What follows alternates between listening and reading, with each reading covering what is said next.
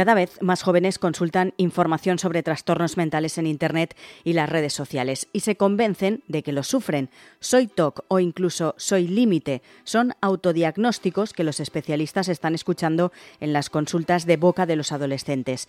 Los expertos alertan que es preocupante y desbordante y que requiere de prevención, educación y atención profesional, ya que esta práctica, el autodiagnosticarse, puede tener graves consecuencias para la salud emocional, pero también consecuencias para su salud física, como autolesiones, depresión o incluso suicidio. Hoy, en Plaza al Día, Salud Mental y Adolescentes, la peligrosa moda del autodiagnóstico.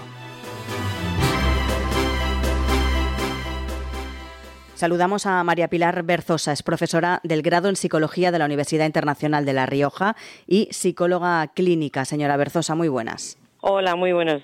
¿Qué tal? Vamos a empezar por explicar qué es exactamente el autodiagnóstico de enfermedad mental y por qué se ha convertido en una moda entre los adolescentes. Pues nada, el autodiagnóstico, como su propia palabra indica, es eso que uno mismo se toma como referencia, ¿vale? Se pone una etiqueta y se dice, yo soy, pues, TOC, o yo tengo un TOC, trastorno obsesivo compulsivo en este caso, o soy bipolar, eh, por ejemplo, nunca dicen tengo bipolaridad, dicen soy bipolar. Entonces, esa es esa tendencia que efectivamente se ha puesto de moda, sobre todo en la gente joven, de autodefinirse con una patología mm, mental mm, que, que, no es nuevo, ¿eh? porque, por ejemplo, hace años se puso de moda el decir que la gente tenía depresión. Yo tengo depre, tengo depresión. O sea, se van popularizando los términos llegan a popularizarse de tal manera como que pierden trascendencia y la gente lo dice como sin conocimiento en realidad de causa de lo que está lo que está diciendo. Y sin un diagnóstico, ¿no? claro. Y, claro, claro, y sin un diagnóstico. Bueno, tú ya sabes que el doctor Google aquí está asequible para todos, ¿no? Eh, la gente tiene unos síntomas, se va al, a, realmente al Google y entonces quiere hacerse mm, eco de esos síntomas y dice, ah, pues eso casa con lo que yo tengo, pues total, yo soy una persona maniática y entonces concluyo que soy TOC.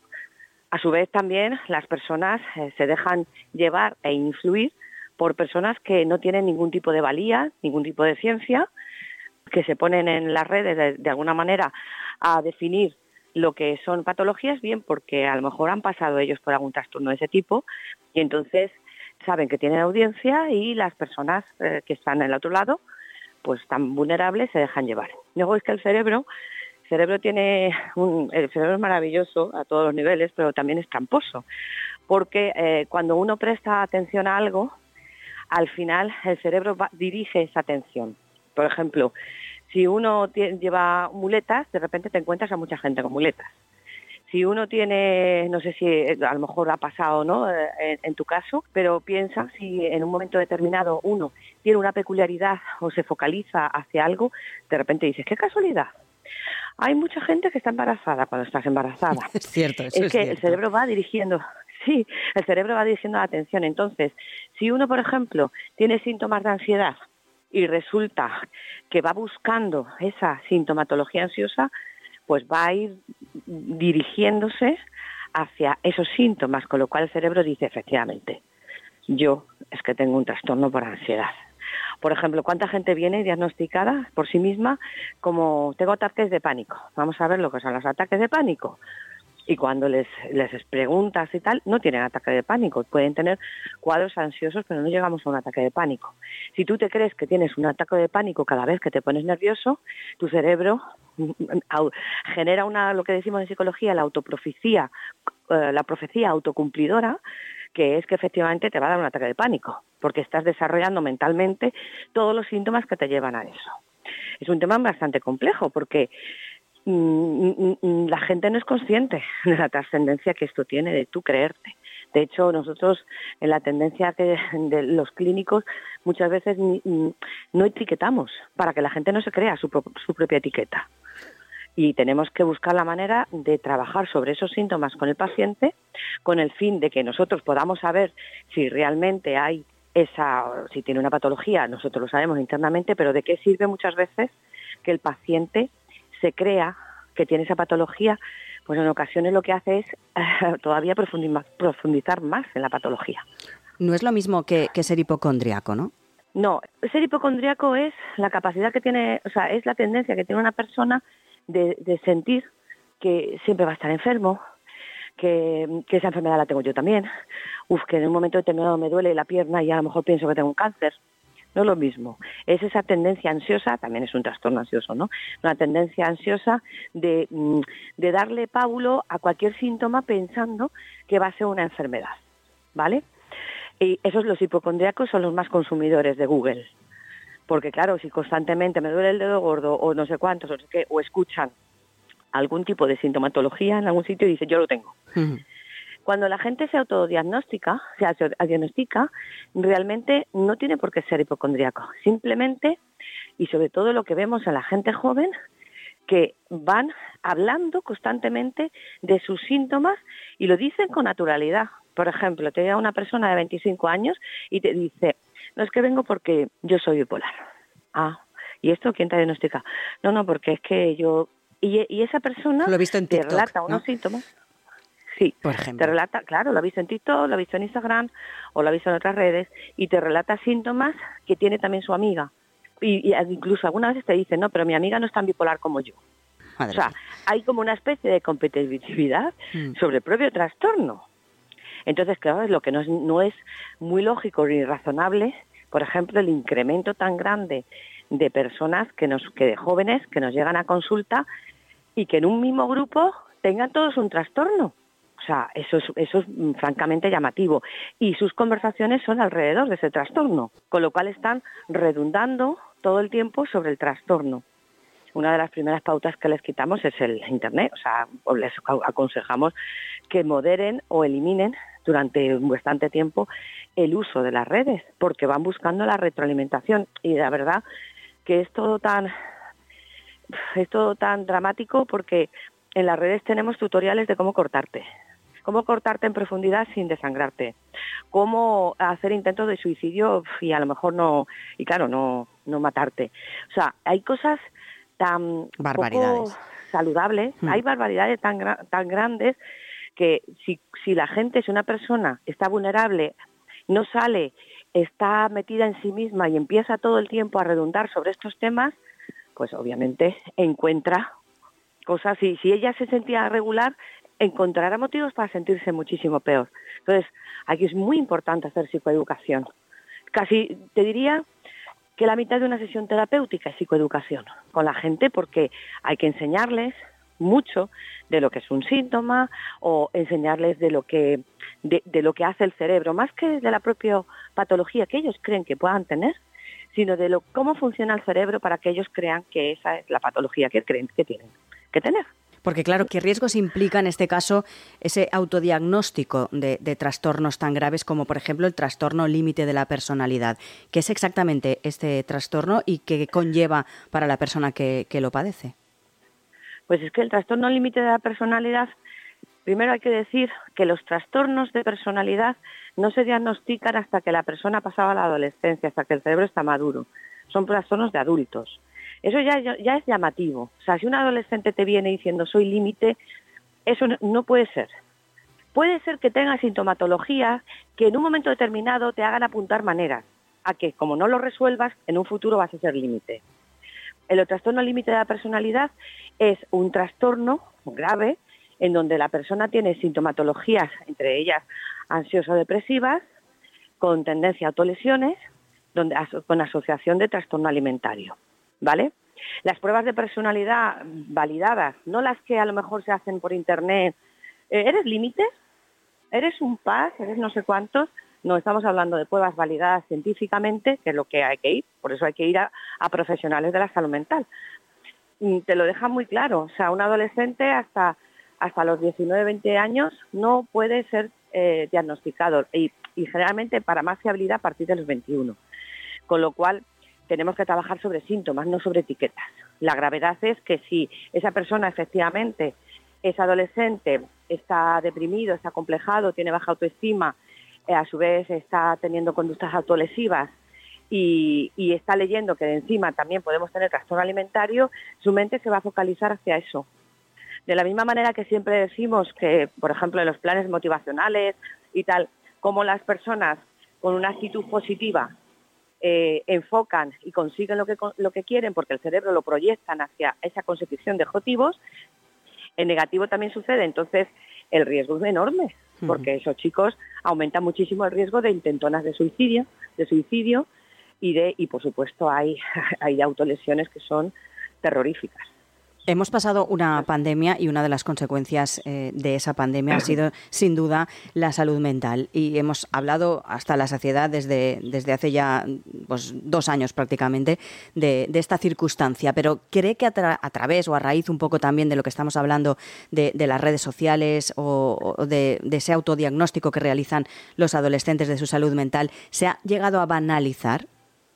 Sí, se ha llegado a banalizar porque, porque todo se normaliza, se está todo normalizando, entonces se banaliza, sí. Mm, a lo mejor por lo mismo que a finales del siglo o a primeros del siglo XXI, pues todo el mundo estaba estresado y, el estrés es una, una, enfermedad grave, ¿vale? Pues todo el mundo decía, estoy estresado, pues de esta manera también se ha banalizado. Se populariza de tal manera que pierde importancia el contenido mismo de la enfermedad por un lado, es verdad que los jóvenes cada vez van más a las consultas y eso ah, posibilita el acceso a un tratamiento más precoz.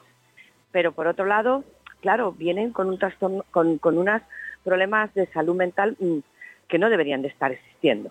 La pandemia lo que ha generado esos tres meses de alta exposición a la tecnología, más luego todo el tiempo que hemos tenido restricciones y demás, ha habido como una barra libre de tecnología y esto los depredadores eh, tecnológicos, por así decirlo, que son los que ganan dinerito a base de nuestra salud mental, pues han, pues han hecho el agosto, hmm. por así decirlo, ¿no? Entonces es evidente que es el factor por excelencia por el cual, visto desde todos los ángulos, la salud mental está peor. Porque a lo mejor la tecnología hubiera invadido, o sea, estaba claro que el proceso iba a ser el que es, ¿no? Pero no ha dado tiempo a asimilar. Ha sido una implosión enorme. Entonces esto está provocando pues mm, todo, todo el desmán que tenemos en la salud infanto-juvenil y de jóvenes, ¿no? Hablaba usted de la psicoeducación. Eh, ¿Qué beneficios eh, puede aportar a, la salud mental de los adolescentes, tanto para desmitificar esos trastornos mentales como para fomentar hábitos saludables? Pues mira, la psicoeducación eh, que tendría que pasarse desde que tendría que basarse en las primeras etapas de la vida de una persona para que pudiéramos eh, trabajar desde la familia, eh, desde la prevención emocional, por ejemplo, ¿no? Pero si ya tenemos el, panorama que tenemos con, la temática que estamos tratando aquí, es, es como reeducar sobre tus criterios, sobre tus prejuicios y creencias, reeducar con una base científica avalada, que tú les puedas demostrar a la gente lo que, lo que funciona, cómo funciona. Entonces, es reeducarlos para que puedan realmente eh, entender que las cosas no son como ellos creen que son, sino que hay una manera de funcionar. Y entonces, en esa manera de funcionar, bueno, pues hay que enseñárselas, ¿no? Claro, tiene muchos beneficios. Cuando la gente entiende los tratamientos, cuando la gente entiende cómo está funcionando tu cerebro, la gente puede cambiar mejor. Y por eso es imprescindible hacer en estos tratamientos siempre psicoeducación. Y por supuesto, si hiciéramos buenos planes preventivos, estarían basados también en esta psicoeducación.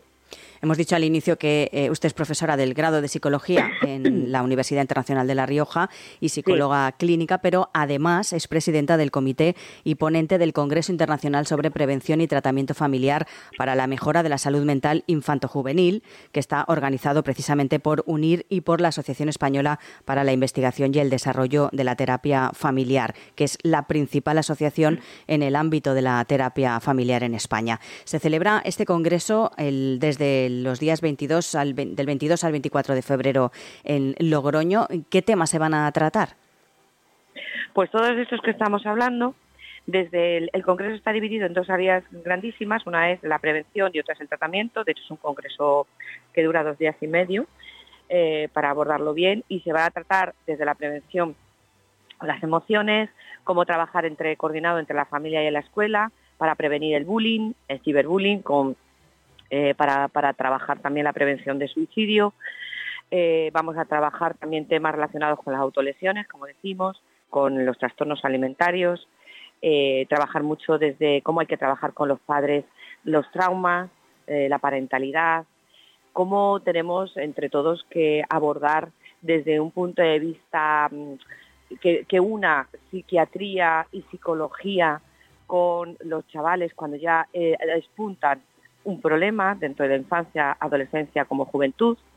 Y por supuesto está avalado por cuatro grandes ponentes internacionales, como Rafael Vizquerra, doctora Merete de Dinamarca, Jorge Caete de Estados Unidos y Yolanda Ascenso, italiana y española, y, más de una veintena de profesionales, que, eh, profesores universitarios, doctores, investigadores y clínicos. Porque una de las características que hemos querido tener en este congreso es acercar la ciencia a la gente. Es decir, no, no va a ser un congreso donde la gente diga, uy, pues sí, esto es interesante para que se publique una revista científica. No, es hacer transferencia para que las personas puedan eh, puedan entender ¿no? lo que está pasando. Por eso está, está dirigido también a educadores, orientadores, trabajadores sociales, asociaciones de familias, o sea, todo el mundo que quiera acceder, lo hemos hecho híbrido, online y presencial, con ese fin. Y es internacional, va a estar todo grabado en streaming ah, de una manera muy asequible para que la gente tome conciencia, que es el, hombre, es un objetivo a lo mejor muy elevado, pero bueno,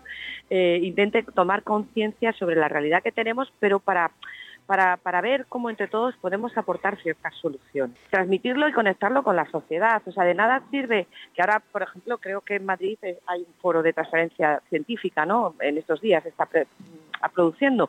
Es que la ciencia te tiene que transmitir siempre a la sociedad, porque si no, la sociedad no se entera. Pero es que este tema este tema, como dice el epidemiólogo Miguel Ángel Martínez, es una pandemia, es una crisis, es una crisis mundial, la salud mental de nuestros niños y adolescentes. Y entre todos, lo que vosotros hacéis, dar, pábulo ¿no? a, en vuestros medios de comunicación a estos temas, son fundamentales, porque tenemos que hacer transferencia, difundirlo, pero con conocimiento de causa. Todo no vale.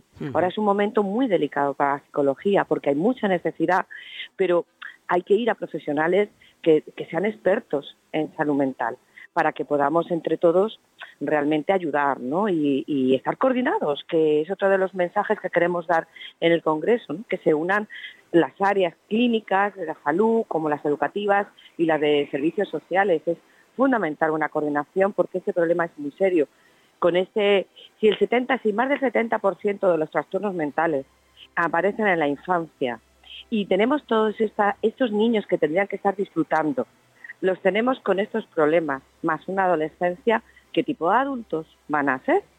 ¿Qué tipo de sociedad vamos a tener en un futuro? ¿no? Entonces, el tema es de, gran trascendencia. María Pilar Berzosa, recordamos, eh, como hemos dicho, psicóloga clínica y además profesora del grado en psicología de la Universidad Internacional de La Rioja. Muchísimas gracias por acompañarnos.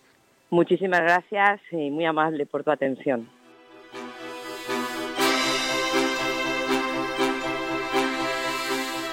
Como acabamos de escuchar, este fenómeno, conocido también como autoetiquetado, es preocupante porque el nivel de influencia que tienen las redes sociales es multiplicador. Para la salud mental es una situación, como decimos, delicada, porque el exceso de información perjudica y los adolescentes, aunque han naturalizado ir al psicólogo, muchos acuden ya a consulta con un autodiagnóstico y además se retroalimentan entre ellos en grupos sociales. Para esta psicóloga clínica tendría que hacerse un plan educativo de detección de este tipo de problemática para que los centros, igual que por ejemplo hay un protocolo para el bullying, puedan actuar de manera más rápida. Para la experta, la clave está en la psicoeducación desde edades muy tempranas.